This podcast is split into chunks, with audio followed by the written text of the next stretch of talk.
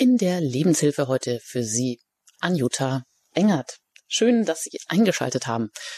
Ja, jetzt nehme ich da doch ein starkes Hintergrundgeräusch wahr. Vielleicht müssen wir da nochmal die eine oder andere Leitung nochmal neu justieren oder nochmal neu anwählen. Das werden wir dann gleich sehen.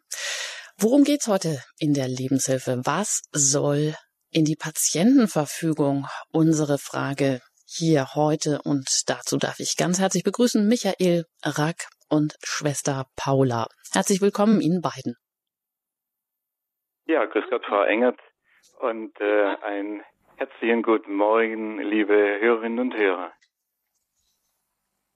Schwester Paula, hören Sie uns?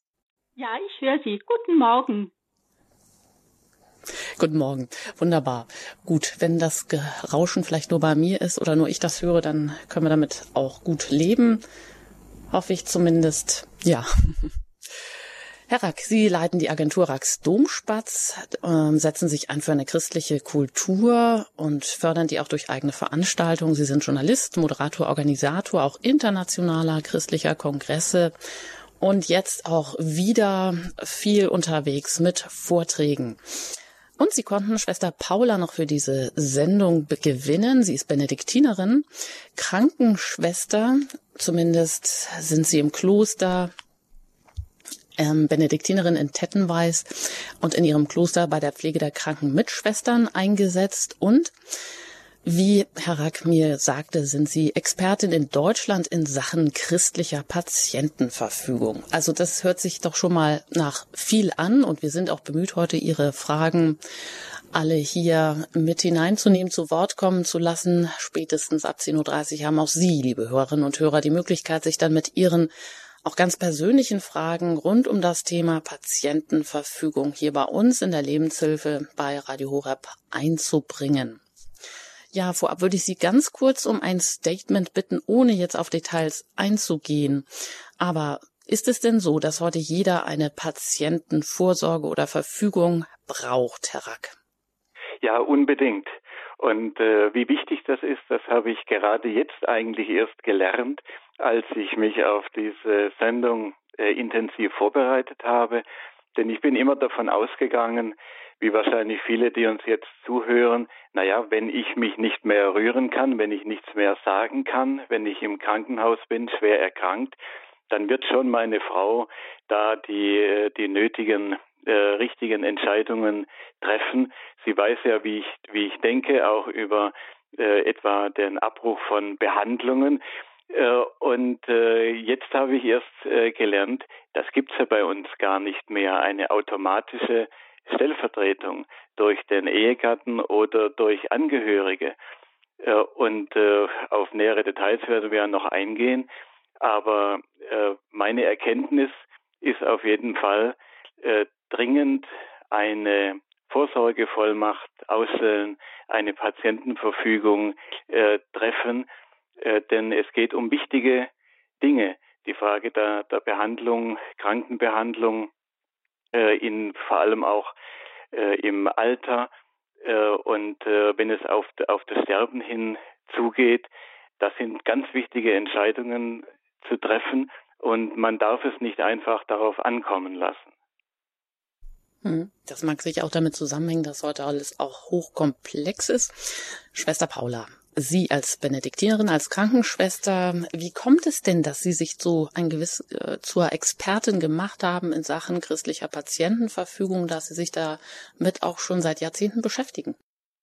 Also eine Ursache, dass ich mich mit dem Thema beschäftige, ist eine Situation, die ich vor Jahren bei der Begleitung von einer Mitschwester hatte. Die hatte sich gerade den Schenkelhals gebrochen und hatte sehr starke Schmerzen und wir haben sie natürlich ins Krankenhaus bringen lassen und das Normale ist in der Situation sofort operieren.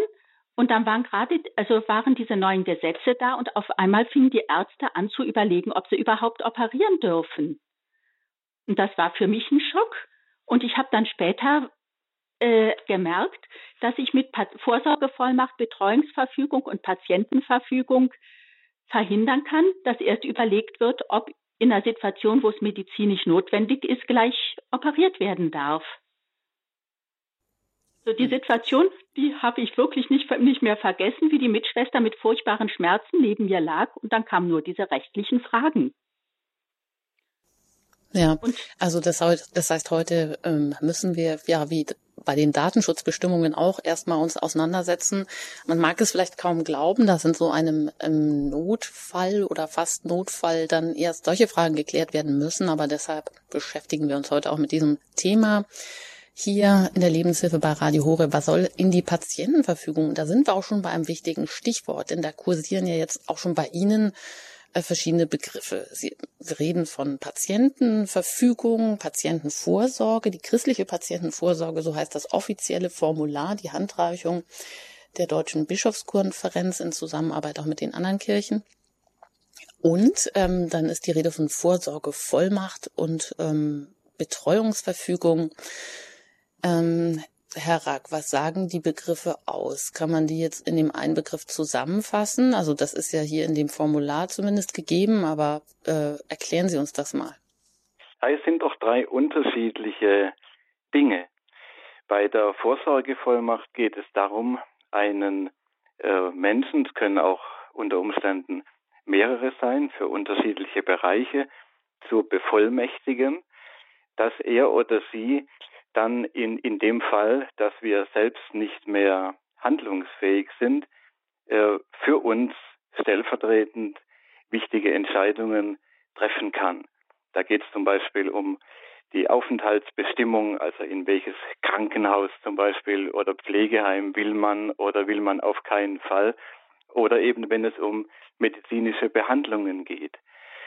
Die Betreuungsverfügung, äh, da geht es jetzt darum, dass wenn jemand nicht mehr äh, selbst sich erklären kann, äh, ob eine bestimmte medizinische Behandlung zum Beispiel äh, sein soll oder abgebrochen werden soll, äh, dann wird vom Betreuungsgericht ein Betreuer genannt unter Umständen wenn, wenn das Betreuungsgericht zum Beispiel nicht, nichts von einer Vorsorgevollmacht weiß oder wenn es die auch gar nicht gibt, dann wird das Betreuungsgericht tätig und er nennt da äh, einen, eine Person äh, zum Betreuer. Und äh, wir werden ja im Einzelnen noch drauf kommen, was das ist. Bei der Patientenverfügung, da geht es jetzt nicht darum, ähm, Menschen zu beauftragen, äh, für einen tätig zu werden, sondern festzulegen, was man grundsätzlich will äh, an medizinischen Behandlungen oder nicht will. Und das bindet dann auch denjenigen, der eine Vollmacht hat oder den Betreuer und auf jeden Fall die Ärzte und, äh, und das Pflegepersonal. Richtig, also sollte man das doch aber in eins fassen und auch in einem sehen, so wie das ja auch in dem Formular der christlichen Patientenvorsorge getan ist, dass da an erster Stelle mal ein Betreuer genannt wird oder man sich gegenseitig als solcher einsetzt und dann noch weitere Schritte der ähm, Betreuungsverfügung, also beziehungsweise der Vorsorge, was, wo soll derjenige, wo ich dann vielleicht mein auf, also wo, wo soll mein Aufenthalt sein, sei es im Krankenhaus, im Pflegeheim oder was da notwendig ist oder welche medizinischen Behandlungen, für welche entscheide ich mich weiter oder nicht. Das ist natürlich ganz schwierig, aber hier ist es ja auch in einem zusammengefasst und nicht so ähm, ja aufgesplittet, dass man da jetzt drei verschiedene Formulare hat, die man irgendwo rumliegen hat, oder? Ja, also man kann äh, ein Formular benutzen, wenn darin alles enthalten ist. Die Formulare sind eben sehr unterschiedlich. Da kann dann äh, Schwester Paula äh, sehr viel mehr dazu sagen. Aber es ist möglich, äh, dass alle diese Punkte in einem, mit einem Formular äh, zu regeln. Jetzt ähm, haben Sie ja schon anfangs auch gesagt, eigentlich ist man doch davon ausgegangen, wenn man verheiratet ist, dass dann der Partner in solchen Fällen, wenn ich vielleicht, sei es durch einen Unfall oder was auch immer, nicht in der Lage bin, Entscheidungen zu treffen, dass automatisch mein Partner das für mich tut. Das ist jetzt aber nicht mehr so. Warum eigentlich nicht? Ja, das ist eine, eine sehr gute Frage. Äh, da, da ist mir auch aufgegangen äh, beim Nachdenken über diese Frage, äh, wie äh, der Stellen, wie gering der Stellenwert der Familie mittlerweile bei uns ist. Ja, äh, der ist noch geringer als als das äh, im, äh, in der äh, breiten, äh, äh, breiten Zahl der, der Menschen äh, bekannt ist. Äh, man denkt automatisch, ja, in solchen wichtigen Fragen, da muss doch äh, der Ehepartner oder die Kinder oder die Eltern, äh, die müssen doch da äh, selbstverständlich für einen entscheiden können. Aber mittlerweile ist unsere Rechtsordnung so individualisiert, dass äh, nur das, äh, dass nur noch äh, die Selbstbestimmung des Einzelnen ähm, in den Blick genommen wird. Äh, jeder muss selbst über alles bestimmen können und äh, wenn jemand anders für ihn entscheidet, dann muss er das auch selbst äh, ausdrücklich festgelegt haben. Das ist also diese Individualisierung, die auch ja am Lebensende äh, noch äh, eine Rolle spielt in der neuen Entscheidung des Bundesverfassungsgerichts zum Beispiel, äh, wenn es um den assistierten Suizid geht. Da wird auch nur das Selbstbestimmungsrecht des Einzelnen betont und äh, die Auswirkungen auf die Familie und die Gesellschaft spielen überhaupt keine Rolle. Die Familie hat kein Mitspracherecht bei einer äh, solchen Entscheidung. Und das äh, zeigt sich eben auch hier. Also Individualisierung, nur der Wille des Einzelnen zählt. Äh, und die Familie äh, spielt da zunächst einmal äh, keine wichtige Rolle. Hm, soweit äh, Michael Rack hier in der Lebenshilfe zu unserem Thema heute. Was soll in die Patientenverfügung?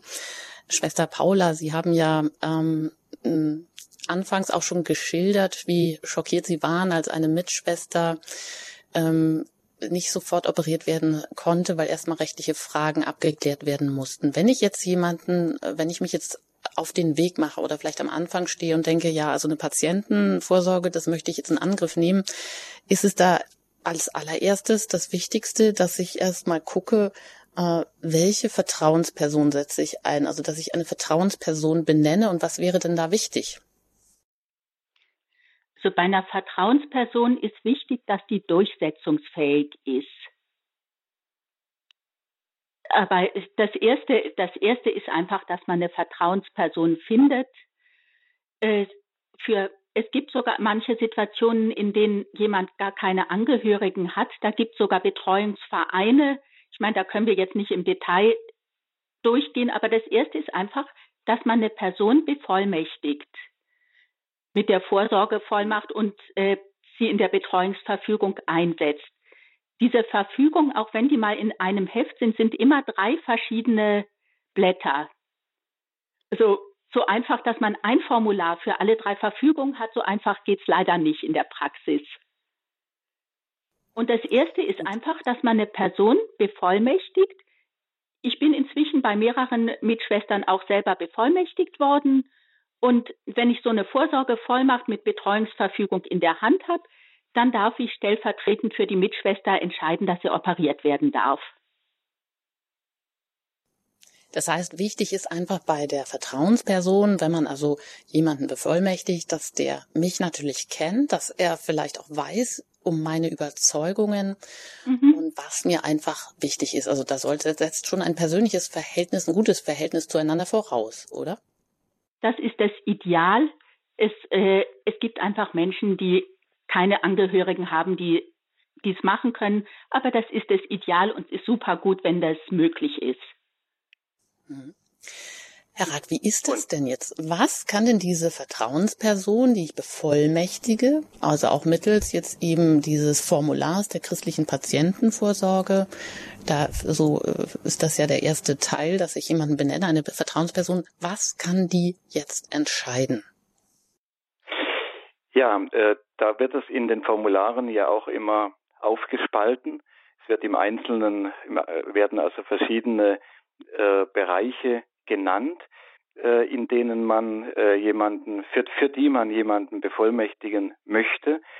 Und äh, das Wichtigste ist natürlich jetzt ähm, die Fragen sind die Fragen, die sich bei einer Einweisung ins Krankenhaus stellen, bei schweren Erkrankungen wo man selber nicht mehr in der Lage ist, weil man vielleicht im, im Koma ist oder äh, sonst so schwer behindert, dass man nicht mehr äußern kann, äh, was man möchte. Und äh, da geht es äh, zum Beispiel eben auch dann fi final, wenn es also auf das Ende zugeht, um die Frage, wann sollen denn, wann können denn, wann dürfen oder müssen äh, Behandlungen auch abgebrochen werden. Das ist also eine ganz existenzielle Frage. Äh, dann geht es darum, Ärzte von der Schweigepflicht zu entbinden, denn die dürfen ja sonst auch dem Bevollmächtigten, äh, sie, sie, dürfen also einer nahestehenden Person sonst auch keine Auskünfte geben. Äh, es geht um die Frage, wer öffnet die Post? Ja, wer kann äh, mit den Behörden alles regeln, was zu regeln ist, solange man selbst nicht handlungsfähig ist? Vermögensfragen spielen dann auch äh, eine Rolle. Da wird es dann schon ein bisschen komplizierter. Also es ist einfach äh, wichtig, dass jemand da ist, der in der Lage ist, alles Notwendige, alles Wichtige im eigenen Sinn zu regeln. Und äh, das kann mit äh, Hilfe einer solchen Vorsorgevollmacht äh, erreicht werden. Was ich jetzt auch erst gelernt habe äh, von Schwester Paula ist, dass man äh, nicht mehr ohne weiteres einfach eine Generalvollmacht erteilen kann, dass also der Bevollmächtigte für alles äh, zuständig äh, ist, äh, was, was, was überhaupt denkbar ist, sondern man muss es im Einzelnen äh, spezifizieren.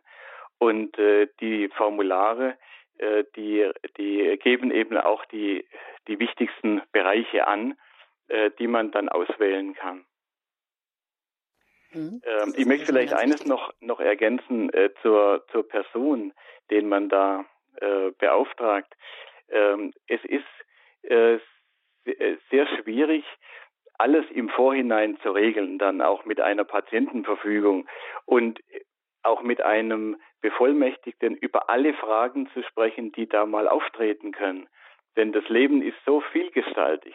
Man äh, kann also niemals äh, im Voraus äh, für alle Fälle jemandem erklären, was man gern möchte und was wichtig ist.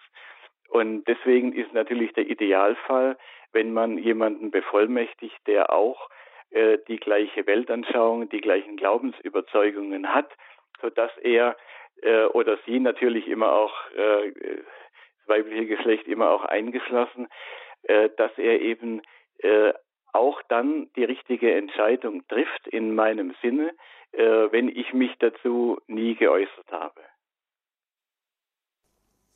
Ja, und ganz wichtig scheint ja auch zu sein, was passiert, wenn jetzt eben nicht so eine Vorsorgevollmacht vorliegt? Und wie kann ich überhaupt schon ähm, zu einem jetzigen Zeitpunkt Bestimmungen für meine medizinische Behandlung äh, in Notfällen festlegen? Was macht da überhaupt Sinn?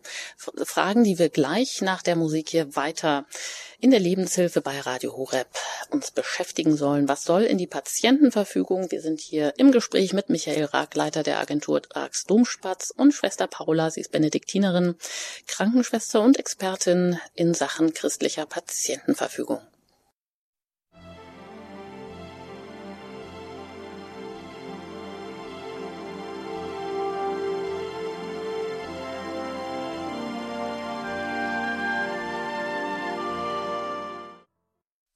Sie haben eingeschaltet bei Radio Horeb, Ihrer christlichen Stimme Deutschlands. Heute mit dem Thema, was soll in die Patientenverfügung? Hier in der Lebenshilfe sprechen wir darüber. Ich, mein Name ist Danuta Engert. Ich bin im Gespräch mit Michael Rack und Schwester Paula. Und wir haben schon gehört, die Patientenverfügung, die gliedert sich schon auf in verschiedene Bereiche. Man kann leider nicht einfach so mit einem Formular eine Generalvollmacht ähm, ausstellen für eine Person, eine Vertrauensperson, die dann alles regelt. Es ist ein bisschen komplizierter. Man muss das schon ein bisschen aufgliedern. Vorsorgevollmacht in Betreuungsverfügung, Patientenverfügung ähm, die Vorsorgevollmacht, wenn die jetzt nicht vorhanden ist. Was passiert denn da, Schwester Paula? Sie haben ja schon anfangs beschrieben, dass das dann unter Umständen plötzlich ganz dramatisch werden kann, wenn es eben ähm, wichtig ist, dass sofort entschieden wird äh, bei einem Unfall oder so, was jetzt wie es medizinisch weitergeht. Also um die Kla Frage zu klären, nehme ich mal als Beispiel einen alten Mann, 85 Jahre und auch nicht mehr voll orientiert und der ist hingefallen und hat sowohl einen Schenkelhalsbruch, das sagte ich eben schon, das tut sehr, sehr weh, und eine blutende Platzwunde. Und im Krankenhaus, die blutende Platzwunde, die ist ein Notfall. Und der Notfall wird immer sofort behandelt. Da wird nicht nach Formularen gefragt. Äh, da wird einfach, wenn das stark blutet, wird die Blutung gestillt. Aber der Schenkelhalsbruch, der tut zwar sehr, sehr weh, aber der ist jetzt nicht lebensbedrohlich. Und beim Schenkelhalsbruch gibt es dann, der muss natürlich medizinisch operiert werden, aber gibt es jetzt zwei Möglichkeiten. Entweder Vorsorgevollmacht und oder Betreuungsverfügung sind da. Dann kann der Bevollmächtigte unterschreiben und dann wird der Patient operiert. Und wenn diese Vollmachten nicht da sind, äh, dann wird erstmal ein Richter vom Betreuungsgericht angerufen. Der Richter muss ans Krankenbett kommen.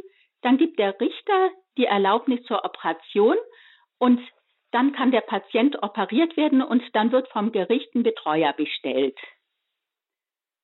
Eine Krankenschwester, die äh, auf einer Intensivstation arbeitet, sagt, die haben etwa dreimal die Woche einen Richter auf der Station, der solche Sachen entscheiden muss.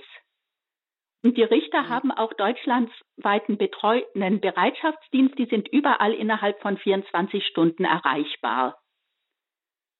Uns liegt jetzt an wenn uns, jetzt, ob wir die mhm. Formulare machen, dann läuft es ohne Richter, oder ob wenn wir gar nichts machen, dann muss ein Richter die Erlaubnis für die Operation geben. Wenn ich jetzt ein Formular habe, welches bestellt. Formular wäre jetzt an dieser Stelle denn wichtig und wo muss ich es bei mir führen? Also muss ich ja immer ähm, irgendwie auf einer Karte muss das ersichtlich sein, dass ich das äh, schon entschieden habe, dass ich eine Vorsorgevollmacht getroffen habe. Da müssen die entsprechenden Menschen ja auch dann kontaktierbar sein. Das ist also alles nicht so einfach, oder? Ja, also es gibt viele Leute, die haben beim Personalausweis einen Hinweis liegen. Ich habe eine Patientenverfügung und ich habe den und den bevollmächtigt. Mhm. Und da muss da gleich eine Telefonnummer hin, weil sonst macht es ja auch keinen Sinn. Ja, es muss funktionieren im Ernstfall.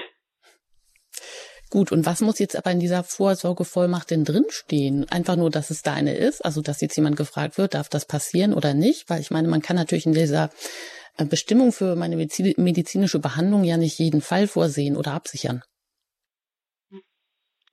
So, äh, einmal die Vorsorgevollmacht. In der Vorsorgevollmacht muss drinstehen, dass mein Bevollmächtigter über medizinische Entscheidungen entscheiden darf und in der Patientenverfügung steht, wie er entscheiden muss.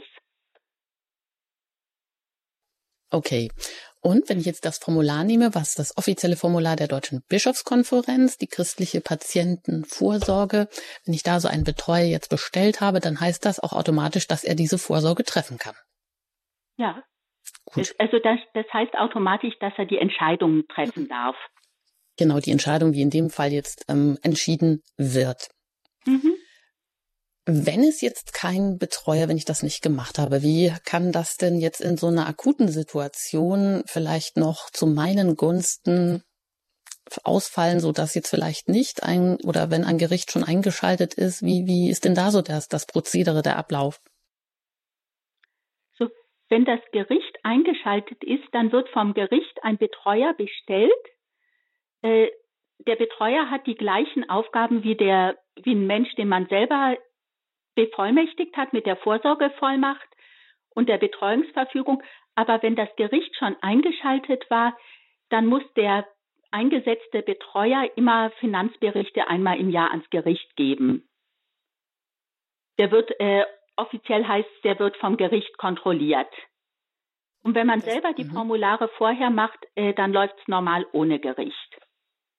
Das heißt, in dem Fall, wo ich jetzt eben nicht dafür vorgesorgt habe, dass ich, ähm, dass es für mich jemanden gibt, der ähm, solche Entscheidungen trifft, also eine Vertrauensperson, wenn ich die nicht festgelegt habe, dann wird das gerichtlich entschieden und dann habe ich keinen Einfluss mehr darauf. Dann haben Sie keinen Einfluss. Das Gericht darf Angehörige nehmen, aber das Gericht kann auch Berufsbetreuer nehmen. Aber man, man kann, wenn ich das äh, einflechten darf, man kann eben mit einer Betreuungsverfügung jemanden vorschlagen. Und äh, es ist auch durchaus möglich, dann, und meistens dürfte es auch sinnvoll sein, dieselbe Person, die, der man die eine Vorsorgevollmacht äh, ausstellen will, auch als Betreuer vorzuschlagen, falls eben eine Betreuung äh, angeordnet wird. Und es ist auch äh, wirklich sehr wichtig, denn wenn das Gericht einen Betreuer bestimmt, dann kann das auch ein hauptamtlicher Betreuer sein. Es gibt, äh, das ist ja praktisch auch ein Beruf. Äh, und äh, mit dieser hauptamtlichen Betreuung, äh, da, da gibt es immer ein Problem oder oft ein Problem mit der Qualität äh, und mit den Kosten. Denn so ein hauptamtlicher Betreuer, der kostet also äh, recht viel äh, und die Kosten sind dann äh, vom Betreuten äh, selber zu tragen. Und das kann durchaus eine, eine große Belastung sein.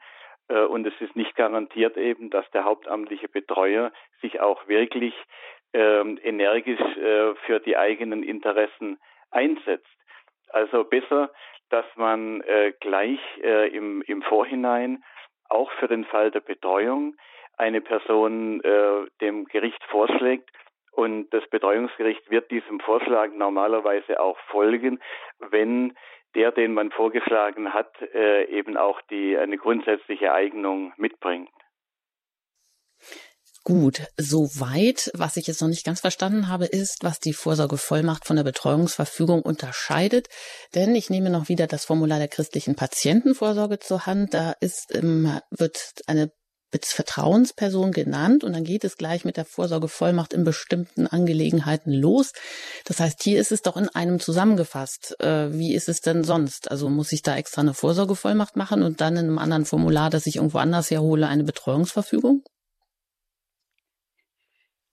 Herr Rack. Ja, das möchte ich gerne an Schwester Paula weitergeben. Also, soweit ich weiß, sind die Formulare in der christlichen Patientenvorsorge nacheinander. Erst die Vorsorgevollmacht, dann Betreuungsverfügung, dann Patientenverfügung. Äh, oder es ist in, äh, und bei anderen, äh, bei manchen Heften ist auch so, dass die Vor bei Vorsorgevollmacht der unterste Abschnitt die Betreuungsverfügung sind aber die sind juristisch sehr, sehr exakt aufgebaut, die Formulare. Da ist die Betreuungsverfügung immer als extra Abschnitt mit drin. Gut, was, ähm, was wäre denn jetzt, äh, wenn ich das jetzt vielleicht äh, noch nicht in dieser christlichen, diesem christlichen Formular alles hintereinander ausgefüllt habe, sondern extra vorliegen habe? Was geht dann vor? Vorsorge, Vollmacht oder Betreuungsverfügung? Also grundsätzlich geht die Vorsorgevollmacht äh, vor. Wenn jemand bevollmächtigt ist, dann wird sich normalerweise das Gericht nicht einschalten. Es kann aber eben sein, wie in dem Fall, den Schwester Paula geschildert hat, dass, äh, dass das Gericht gar nicht äh, weiß, ob eine Vorsorgevollmacht da ist ähm, und ob, ob es einen Bevollmächtigten gibt. Aber es muss schnell entschieden werden äh, ob es zu einer medizinischen Behandlung äh, kommt. Und äh, dann schaltet das Gericht sich eben äh, von selber ein. Und in dem Fall, äh, wenn dann das Gericht einen Betreuer ernannt hat, dann, dann ist der, der, der gerichtlich ernannte Betreuer am Zug. Aber sonst und normalerweise geht die Vorsorgevollmacht vor und die Person, die ich bevollmächtigt habe, die hat äh, auch das Recht, eben die Entscheidungen zu treffen. Mhm. Sie haben ja schon gesagt, es gibt. Darf ich, darf ich hier noch ja. einen Punkt ergänzen? Schwester Paula, bitte. Äh, eine Vorsorgevollmacht und äh, auch die Betreuungsverfügung kann, wenn die zum Beispiel erst vier Wochen nach einem Unfall gefunden wird, kann die eine gerichtlich bestellte Betreuung unwirksam machen. Gut, das ist auch nochmal wichtig zu wissen, denn in dem Fall geht das, was vorher schon schriftlich niedergelegt wurde, als Betreuungsverfügung geht dann natürlich vor. Da Wenn ist einfach die Selbstbestimmung des Patienten ist bei diesen, äh, bei diesen Gesetzen immer der wichtigste Punkt und was der, der erkrankte Mensch selber bestimmt hat, das kann sogar eine Gerichtsentscheidung unwirksam machen, aber man muss es per Formular nachweisen können. Gut, was Sie jetzt vorhin gesagt haben, eine Vorsorgevollmacht, die betrifft schon viele Entscheidungen und wichtige Bereiche, auch die medizinische Behandlung, aber die ganzen Angelegenheiten der Konten. Wie ist das denn da? Wollen Banken da nicht nochmal extra äh, eigene Formulare ausgefüllt haben? Das ist öfter der Fall. Also das, da streiten die Juristen. Die Banken sagen, wir wollen die eigenen Formulare. Die Rechtsprech, also die Rechtsanwälte oder so sagen eher, die haben nicht das Recht, da streiten die und es ist einfach besser. Man macht, nimmt das eigene Formular von der Bank dazu, dann hat man keinen Ärger. Der Punkt ist, soweit ich weiß, noch nicht ganz endgültig gelöst. Ja, so ist das. Und Sie sehen, ähm, Sie sehen, das ist nicht so ganz einfach. Das ist ähm, schon irgendwie komplex und man möchte da innerlich vielleicht manchmal abschalten, aber ähm, bleiben Sie dran. Ich möchte nämlich auch jetzt gerne über die Bestimmungen für meine medizinische Behandlung sprechen. Das scheint jetzt nicht ganz einfach zu sein, sollte man ja eigentlich auch mit dem Arzt besprechen. Oder? Also was genau soll denn in diese sogenannte Patientenverfügung, was empfehlen Sie denn da? Was wäre denn da wichtig anzukreuzen?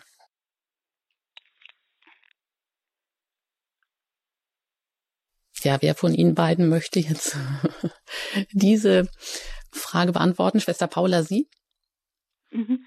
Also, äh, die, das ist ein eigentlich sehr schwieriger Punkt, weil ich komme jetzt aus der Praxis und was ich in den Formularen gefunden habe, das ist in der Praxis nicht so gut anwendbar. Äh, in, es gibt sehr, sehr viele Formulare für Patientenverfügung also es waren mal 150, können inzwischen 200 oder noch mehr sein.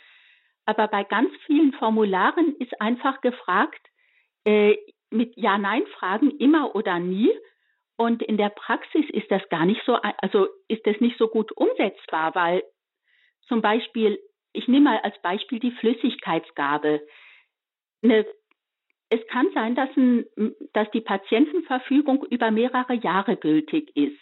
Etwa die Mitschwester, die ich vorhin genannt habe, die den Schenkelhalsbruch hatte, da, die war mehrere Jahre nicht entscheidungsfähig. Da war über Jahre die Patient, äh, also in so einer Situation ist über Jahre die Patientenverfügung gültig. Und dann kann es Situationen geben bei Flüssigkeit, meinetwegen eine Blasenentzündung.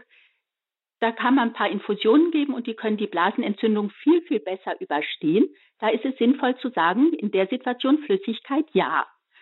Aber es gibt auch andere Situationen, zum Beispiel im Sterbeprozess, wenn die Nieren schon versagt haben, dann nimmt der Körper die Flüssigkeit gar nicht mehr auf. Und wenn ich dann die gleiche Menge Flüssigkeit gebe oder einen Liter am Tag, dann sammelt sich das in den Beinen und in der Lunge und dann kriegt sie Atemnot.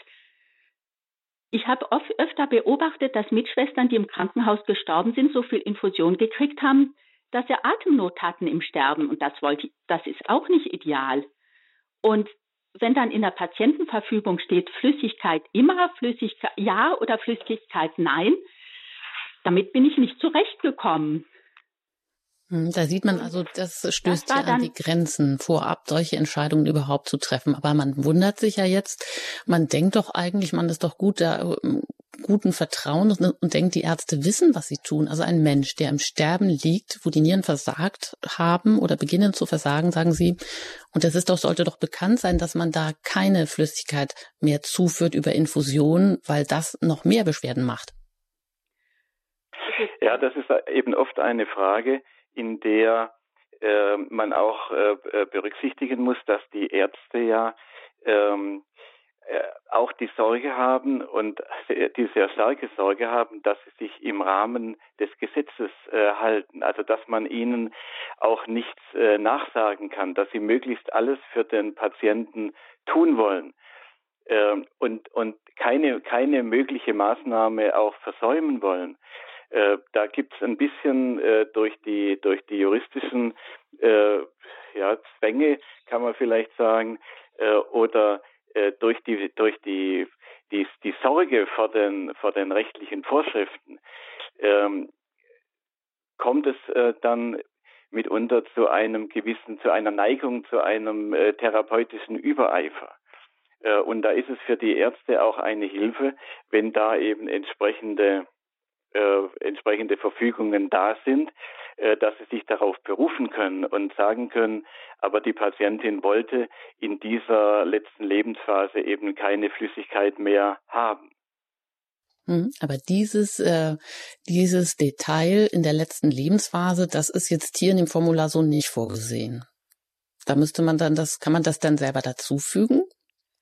Also, darf ich hier was einfügen? Bitte gerne, Schwester Paula. Also, diese Schwierigkeiten mit der praktischen Umsetzung, äh, die hatte ich äh, 2008 schon und da gab es die jetzige christliche Patientenvorsorge auch noch nicht. Ähm, und damals habe ich mich dann hingesetzt und für meine Mitschwestern ein Formular erarbeitet. Und da habe ich zum Beispiel bei der Flüssigkeit den, die Formulierung drin, künstliche Flüssig Flüssigkeitszufuhr, zum Beispiel Infusionen, wünsche ich nur, wenn sich diese Flüssigkeit nicht in meiner Lunge oder in meinen Beinen sammelt und wenn sie zur Linderung von Beschwerden notwendig ist. Da habe ich dann diese Punkte detailliert formuliert und auch unterschieden zwischen Situationen, in denen der Tod absehbar ist und Situationen, in denen der Tod nicht absehbar ist. Das heißt, Sie haben sich auch daran gemacht, eine eigene ähm, Vorsorgevollmacht noch zu ergänzen, zu erstellen. Die kann man auch also beziehen über Sie und kann damit solche Fälle noch ergänzen.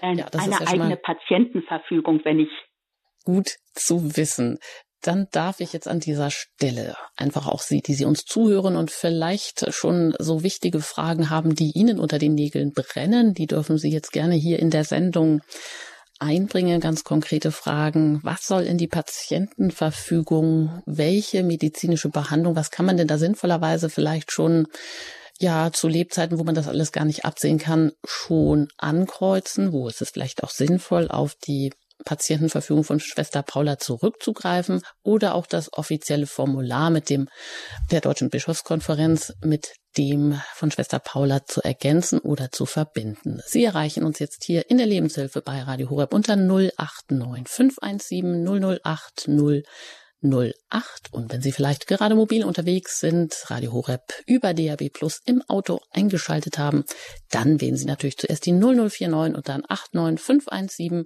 008 008. Gleich nach der Musik geht es hier weiter in der Lebenshilfe, gerne auch mit Ihren Fragen.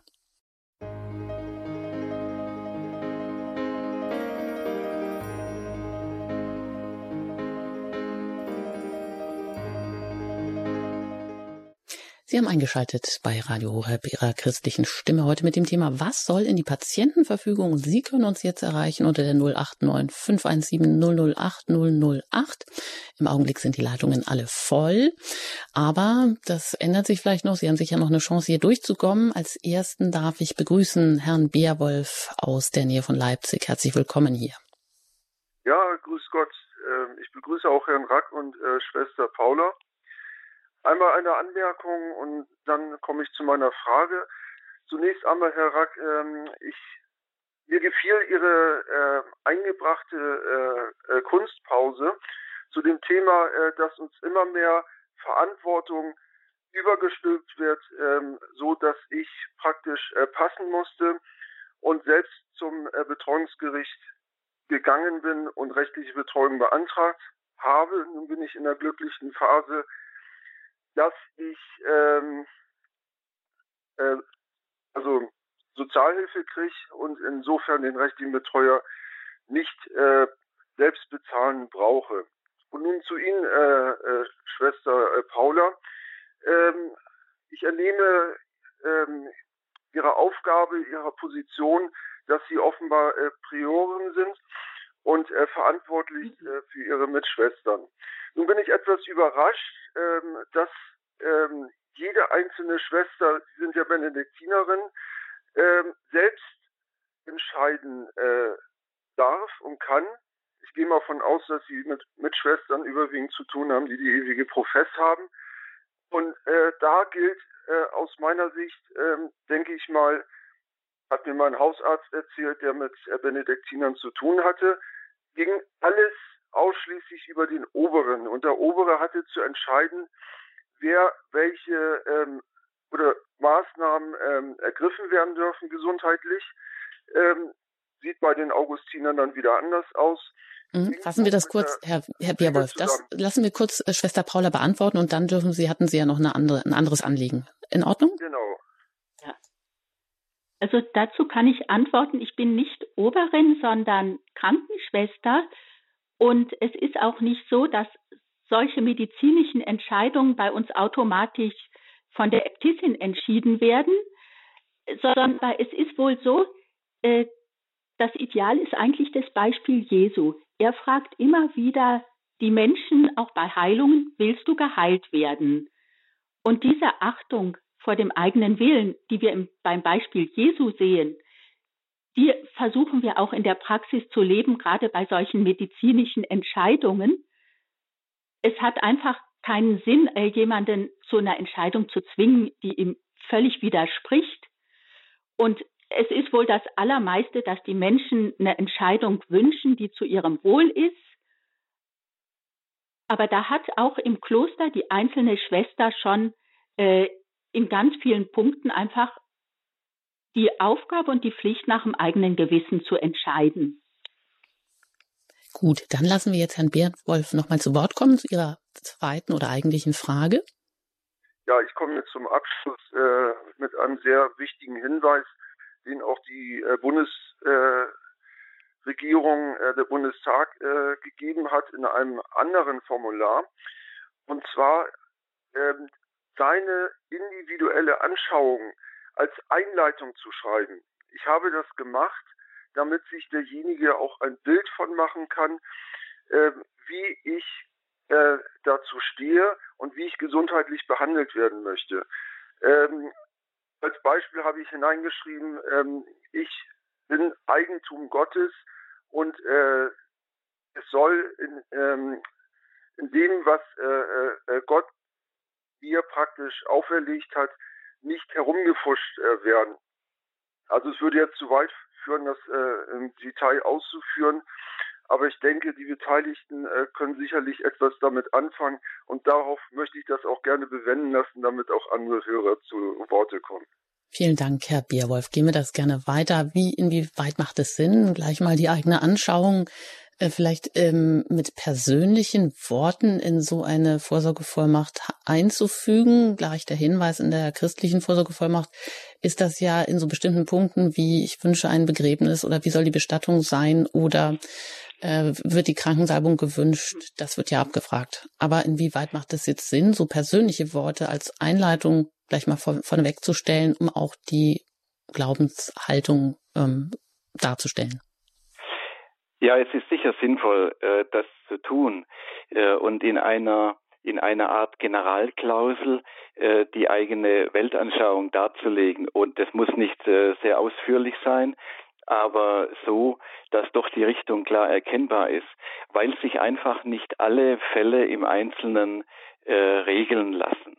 Äh, und äh, Patientenverfügungen, vielleicht da haben wir noch nicht drüber gesprochen, die können auch durchaus äh, ähm, ein, ein Grad von Gefährlichkeit haben, wenn da über Fragen äh, entschieden wird, äh, die man äh, so jetzt noch gar nicht so richtig beurteilen kann. Denken wir an das Thema Demenz. Nicht? Da, da, da werden Entscheidungen getroffen in einem nicht dementen Zustand für die Zeit der Demenz, äh, zum Beispiel, die ja viele Menschen äh, fürchten. Mhm. Ähm, ja, aber man weiß gar nicht im Voraus, was man in diesem Zustand äh, eigentlich äh, wollen würde. Und äh, es gab da jetzt einen spektakulären Fall in den Niederlanden, wo ja der assistierte Suizid schon länger äh, rechtens ist, wie ja jetzt neuerdings auch bei uns. Und da hatte eine Frau in der Patientenverfügung, äh, als sie noch nicht dement war, äh, hineingeschrieben, wenn ich also äh, dement bin, dann möchte ich, äh, dass der, äh, dass eine, ein Arzt äh, mir also aus dem Leben äh, hilft, äh, sozusagen. Und als es dann aber so war, sie wurde dann dement, äh, hat sie sich entschieden gewehrt äh, gegen diese, als die Ärztin kam und ihr eine Spritze geben wollte, äh, um äh, ihren Tod einzuleiten. Äh, da hat sie sich gewehrt nach Leibeskräften. Äh, dennoch ist dieser äh, assistierte Suizid, äh, der ja eigentlich gar kein Suizid war, weil sie ihn ja im Moment gar nicht gar nicht wollte. Also eine Tötung eigentlich ist durchgeführt worden und ein Obergericht in den Niederlanden hat das für rechtmäßig erklärt weil sie gesagt haben, ja, die Selbstbestimmung, als die Frau noch nicht dement war, die wiegt höher als äh, die als diese diese Willensäußerung im dementen Zustand. eigentlich eine, eine unerhörte Geschichte und äh, wird immer noch heftig diskutiert in den Niederlanden und wird bei uns auch zum, zum Problem werden.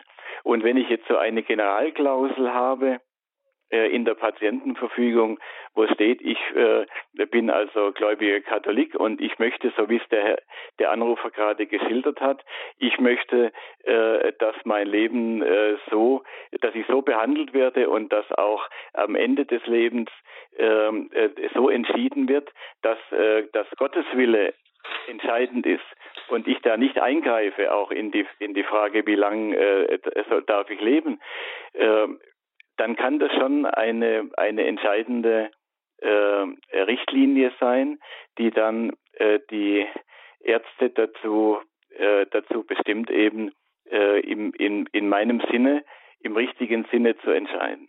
Ja, also solche Klauseln vielleicht gar nicht erst einführen, wo man entscheidet dann im Dependenzustand, das Leben beenden zu wollen. Das ist natürlich nochmal hier ein, ein zugespitzter Fall.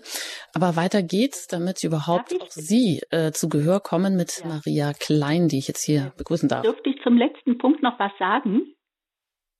Äh, Wenn es ganz bei, kurz ist, ja. Ja, ganz kurz. Also, also bei uns ist es rechtlich so geregelt, dass das sich wehren als Münd des Patienten, da war ja die Patientin, die sich dann gegen die tödliche Spritze gewehrt hat, bei uns gilt das bei einem Patient, der sich noch bewegen und wehren kann, als mündlicher Widerruf. Das wäre in Deutschland nicht so umsetzbar, aber in dem Moment, in dem der Patient bewusstlos ist, wird äh, zum Beispiel ein tödlicher Abbruch der Behandlung äh, umgesetzt und der kann auch mit jeder normalen Patientenverfügung bei uns gefordert werden. Mhm. Gut, also derzeit ist es noch nicht so, heißt aber nicht, dass es sich natürlich die Gesetzgebung äh, Gesetzgebung dahingehend auch nicht ändert. Aber jetzt Frau äh, Klein. Also töten durch äh, unterlassene Ernährung, das ist bei mhm. uns schon umsetzbar. Das ist bei uns schon ganz legal. Gut. In meinem Formular der Patientenverfügung ist so ein absichtliches Verhungern lassen abgelehnt, aber es gibt ganz, ganz viele, in denen das wählbar ist. Frau Klein, ja, hören Sie uns? Grüß, grüß Gott. Ich wollte nur fragen, wo kann man solchen äh, äh, christlichen Patientenverfügung äh, kriegen und mit wem soll man das alles klären?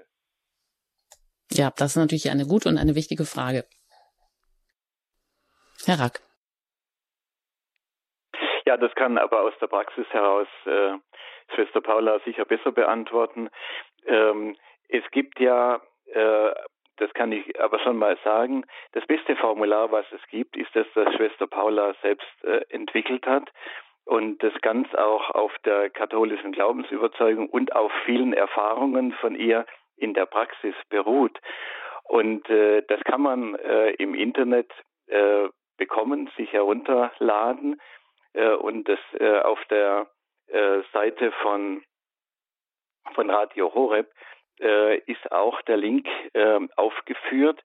Äh, das können Sie sicherlich auch beim Hörerservice dann in Erfahrung bringen.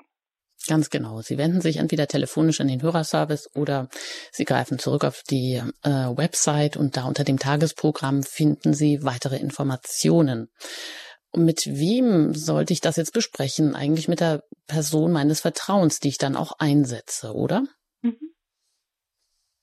Gut, Frau Klein, dann denke ich, soweit sind Ihre Fragen beantwortet. Dann gehen wir hier weiter. Danke Ihnen, alles Gute. Und jetzt geht's zu Frau Stürznickel nach Essen. Hallo, willkommen. Ja, hallo, Sendung. guten Tag. Ich möchte jetzt äh, drei Punkte ganz kurz an. Erstmal der Abschluss äh, von, von dem Vortrag war, ging es ja darum, ob man angeschlossen sein möchte im Sterben oder wenn, wenn es ganz, ganz ernst aussieht, ja oder nein. Und viele sagen generell nein. Ich möchte dazu Folgendes sagen. Ich habe mit Wasser in der Lunge zwei liebende Menschen erlebt. Der eine kriegte gar keine Hilfe mehr, der andere war angeschlossen. Und daraufhin habe ich bei einer Versammlung mit einem Arzt äh, am Mikrofon gesagt, äh, also mit Wasser in der Lunge, wenn man so stirbt, da kam er nochmal eigens, da waren fast alle dafür, alles abzuschließen, alles abzuhängen. Und da hat er gesagt, das ist mit der schlimmste Tod, wenn man erstickt. Und daraufhin sagt er, man kann alles noch persönlich dazuschreiben. Man kann dann praktisch das so, dass man Erleichterung haben wird, dass man abgesaugt wird. Ich meine, das weiß jede ernsthafte Krankenschwester weiß, was das, was ich da jetzt mit sagen will. Und das sind, das sind, das war das erste, was ich sagen wollte. Das andere ist, äh, so einfach ist das nicht mit einem Betreuer, der jetzt über mich verfügt oder dem ich etwas gesagt habe, was ich jetzt will, sondern ich habe aufgrund der Veränderungen im Betreuungsgesetz seit Anfang 90, wo es von dem Vormund zum Betreuer geändert wurde, so viel Veränderungen erlebt, dass ich in meiner Situation, die auch sehr, sehr ernst war, einen Jurist, also einen Rechtsanwalt angerufen hatte, der das früher gemacht hat, den ich als ganz toll, also als sehr hervorragend ansah, der hat gesagt, ich mache das nicht mehr. Es sind so viele Änderungen. Er ist noch weiter als Rechtsanwalt tätig. Also diese ganze Situation ist nicht einfach. Jetzt kommt meine dritte Sache. Ich habe aus dem Grunde heraus nach Kirchen, also nach Konrad-Adenauer-Boulevard, wo ich dann auch wegen des Datenschutzes Unterlagen bekommen habe, aber auch das erwähnt, man sollte das Betreuungsgesetz noch einmal überprüfen. Äh, da sind wirklich so viele Veränderungen, die oft irgendwie zum ernsten Fall werden können. Und daraufhin habe ich, also für diese Sache hatte ich die Antwort bekommen, da sind die nicht für zuständig. Aber ich weiß, nicht nur ich, auch viele andere haben auf dem Weg viel Ernstes erlebt. Und deswegen sage ich das jetzt. Und allen, die da tätig sind, Schwester Paula und Herr Rack, aber alle von Radio Horeb, ganz besonders, diese hervorragenden Möglichkeiten möchte ich ganz herzlich danken und wünsche allen ernsthaften Kranken, dass sie weiterhin auch ihre Äußerungen machen können und vor allen Dingen wirklich auch darauf bestehen, dass sie die Krankensalbung erhalten können, auch wenn Betreuer und alle anderen ringsum sagen, ach Gott, wenn der Priester kommt, dann kriegen die Angst. Das ist Quatsch. Wissen Sie, ich lebe seit Jahren in einem Haus und wenn solche Sachen gesagt werden, die Personen selber, die betroffen sind, haben gar keine Angst. Das ist Unfug, das wird denen eingeredet. Wichtig. Und das mhm. möchte ich jetzt nur damit betonen. Ich halte das für wichtig, auch dass jeder das reinschreibt. Er möchte in jedem Falle, solange das er jetzt so äußern kann, wirklich, dass er geistlichen Beistand bekommt, wenn es denn geht. Vielen Dank für Ihre Anmerkungen, für Ihre wichtigen. Gehen wir das hier noch kurz weiter. Also eben, es gibt einfach Situationen, die kann man gar nicht so vorher schon festlegen. Und wenn man sie festgelegt hat, stellt man dann in der Situation vielleicht fest, dass sie falsch festgelegt waren. Was tun in diesem Fall, wo Wasser in der Lunge war und äh, von ärztlicher Seite auch bestätigt wird, dass Erstick, der Erstickungstod ein sehr schlimmer ist? Ja, da hat der Schwester Paula in ihrer ähm, in ihrem Formular äh, eine sehr detaillierte Regelung. Äh, und das scheint mir auch ein ganz wichtiger Punkt zu sein, diese Frage der, der Flüssigkeitszugabe äh, so in, in der letzten Lebensphase. Das habe ich jetzt auch äh, von Schwester Paula gelernt, die das alles noch viel besser erzählen kann. Ähm, aber da, da wird wohl oft auch missdeutet. Ähm, äh, also es, es wird gedacht, der, der äh, Patient hat Durst, weil der Mund trocken ist. Aber diese Mundtrockenheit hat eben eine andere Ursache und äh, muss anders behandelt werden, nicht durch Flüssigkeitszugabe. Schwester Paula, das können Sie im Einzelnen noch äh, erläutern. Also was Sie sagen, Herr Rack, das stimmt. Es ist äh, Erfahrung, also es ist einfach eine Tatsache, dass die das Durstgefühl nicht an der Menge der Flüssigkeit im Körper liegt, sondern daran, ob der Mund feucht ist oder nicht. Und wenn man erreichen möchte, dass ein Sterbender keinen Durst hat, dann reicht einfach gute Mundpflege. Ich habe öfter Sterbens, sterbende Mitschwestern begleitet. Das geht wirklich aus. Aber Gut, danke. Die Hörer, die, die angerufen hat, hat auch recht. Es gibt einfach ganz, ganz viele sehr, sehr schwierige Situationen, und in dem Formular, was ich erarbeitet habe und wo ich einfach auch auf die schwierigen Situationen, die ich selber dann bei Mitschwestern begleitet habe, äh, geantwortet habe, da habe ich für die ganz schwierigen Situationen einfach den Vorschlag, den Arzt ganz konkrete Fragen zu fragen, dass man bei der Maßnahme, um die es geht, ob es jetzt Flüssigkeit ist oder Ernährung oder eine andere Behandlung oder Tabletten, dass man fragt, welches Ziel ist erreichbar, welche Belastung ist zu erwarten, ist der zu erwartende Nutzen kurzfristig und langfristig größer als die zu erwartende Belastung. Und dass man diese Fragen dem Arzt stellt und sich dann durchtastet. In manchen Situationen ist das der beste Weg und das hat sich in der Praxis auch bisher erfreulich gut bewährt. Eigentlich ja auch der Weg, den man selber geht, wenn man jetzt irgendwas hat und vor irgendwelchen Entscheidungen steht, auch äh, schon im normalen Leben. Eine OP ist die sinnvoll, äh, ja, Kosten genau. Nutzen in Anführungsstrichen, was ist denn da, wie ist das abzuschätzen? Dann sollte man natürlich einen Arzt des Vertrauens dann auch in dem Fall haben und vielleicht nicht einen, der jetzt gerade Dienst hat oder die ganze Sache vielleicht nur von der Akte her kennt. Ja. Aber weiter hier und noch in bei den Hörern Schwester Ursula aus Neustadt Brandenburg. Herzlich willkommen hier. Ja, hallo, grüß Gott. Ich habe ähm, von der Embryonenforschung gehört und da ich jetzt in meine Patientenverfügung reingeschrieben, jegliche Behandlung in dieser Richtung lehne ich ab, aber äh, es äh, mir einfach so ich, mein Verständnis ist, durch Embryonen, die getötet sind, wird die Forschung immer weiter, dass sie dann auch Organe züchten. Und, und das lehne ich strikt ab. Aber mhm. ich weiß jetzt nicht, weiter. wie man das formulieren soll. Also, Schwester Paula. Danke, Schwester Ursula. Mhm. Also, wenn Ihnen sowas wichtig ist und Sie das in die Patientenverfügung reinschreiben, dann ist das verbindlich und muss von Arzt und Bevollmächtigtem oder Betreuer beachtet werden. Und ich denke, die Formulierung, die Sie gebraucht haben, ist klar genug, dass das auch ernst genommen wird. Gut, danke. Alles Gute Ihnen und weiter geht's nach München und da bin ich mit Frau Meier verbunden. Ich grüße Sie hier in der Sendung. Ich grüße Sie auch. Ich habe eine Anmerkung wegen der christlichen Patientenverfügung, die ich für mich und meinen Mann, wir haben die, und ich habe einige Onkel und Tanten schon begleitet mit einem anderen Formular. Und in diesem Formular von der christlichen Patientenverfügung, was sehr kompakt aufgemacht ist, ist etwas, worüber ich gestolpert bin. Und zwar geht es da um die Organspende. Äh, da heißt zwar im Beipack, dass die Kirchen nicht verpflichtend die Organspende ansehen, aber über den Tod hinaus Nächstenliebe praktiziert werden könnte. Und mir war das einfach zu suggestiv. Ich, mir hat es nicht gefallen.